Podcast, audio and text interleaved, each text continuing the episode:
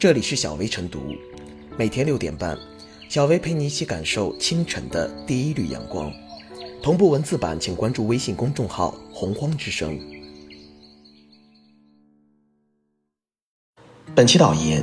作为一种中医治疗手段，正骨对缓解脊柱轻度错位、骨盆前倾、轻度脊柱侧弯等病情有一定帮助。然而，据媒体报道，一些美容院、足道店和推拿馆也纷纷推出正骨项目，宣称不打针、不开刀就能瘦脸、增高、治颈椎病。在这些机构实施正骨的从业者，大多不具备专业能力，有的仅仅参加短期培训就上岗了。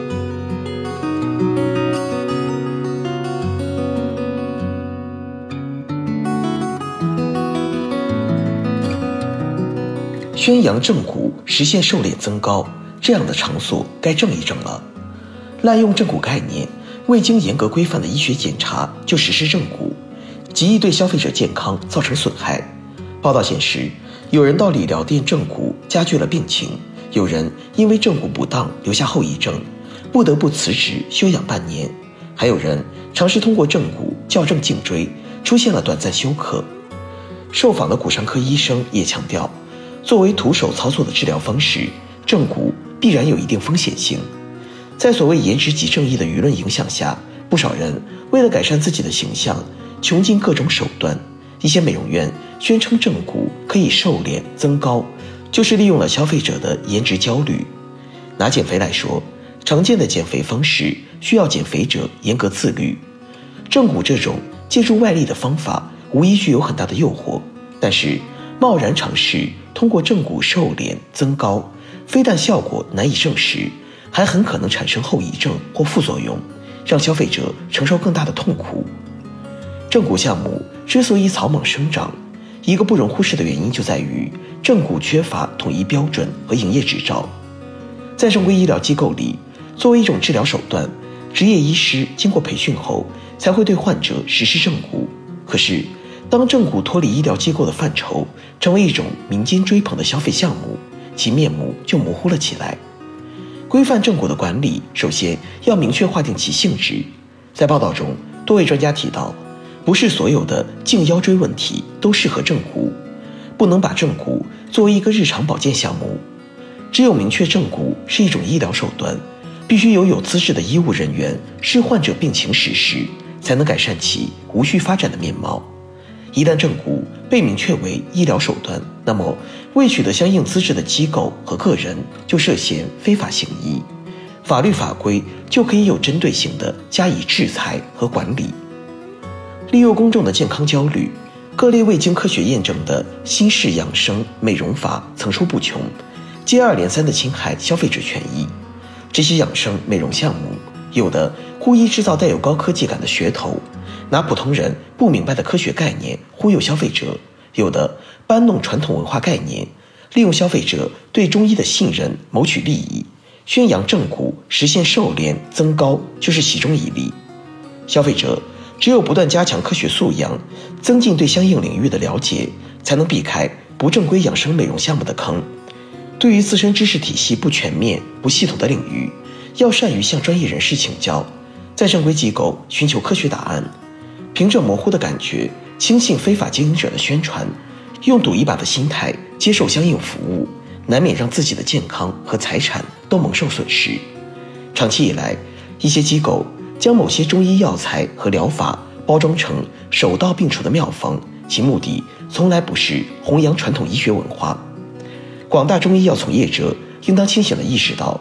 将中医神话非但不利于现代中医的发展。还会损害中医药在公众心目中的形象。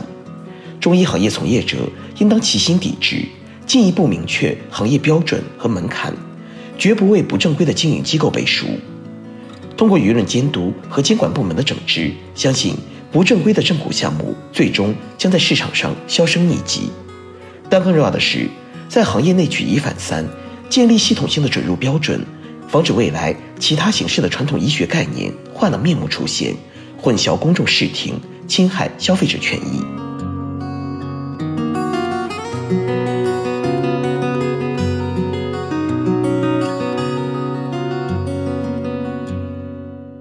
别让美容正骨歪了正骨行业。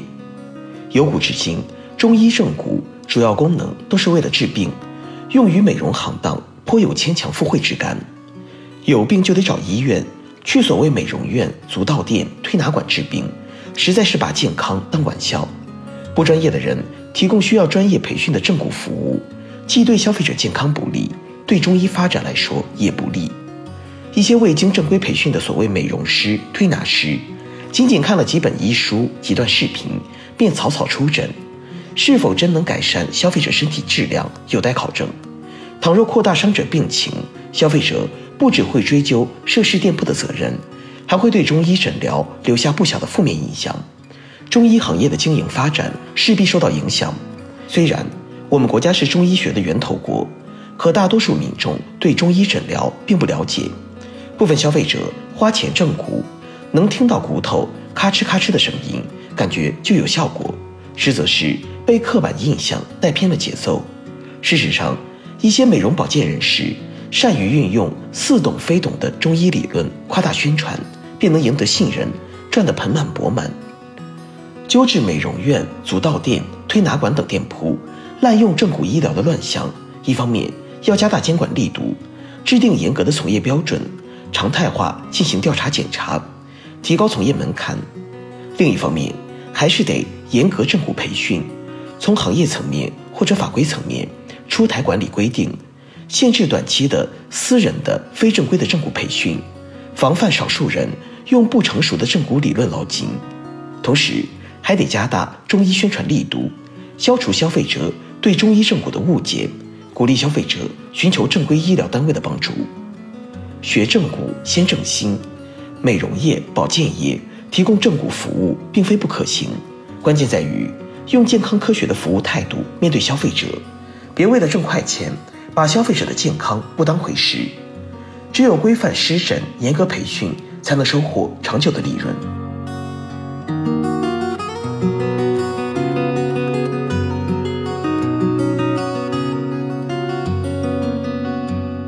最后是小薇复言，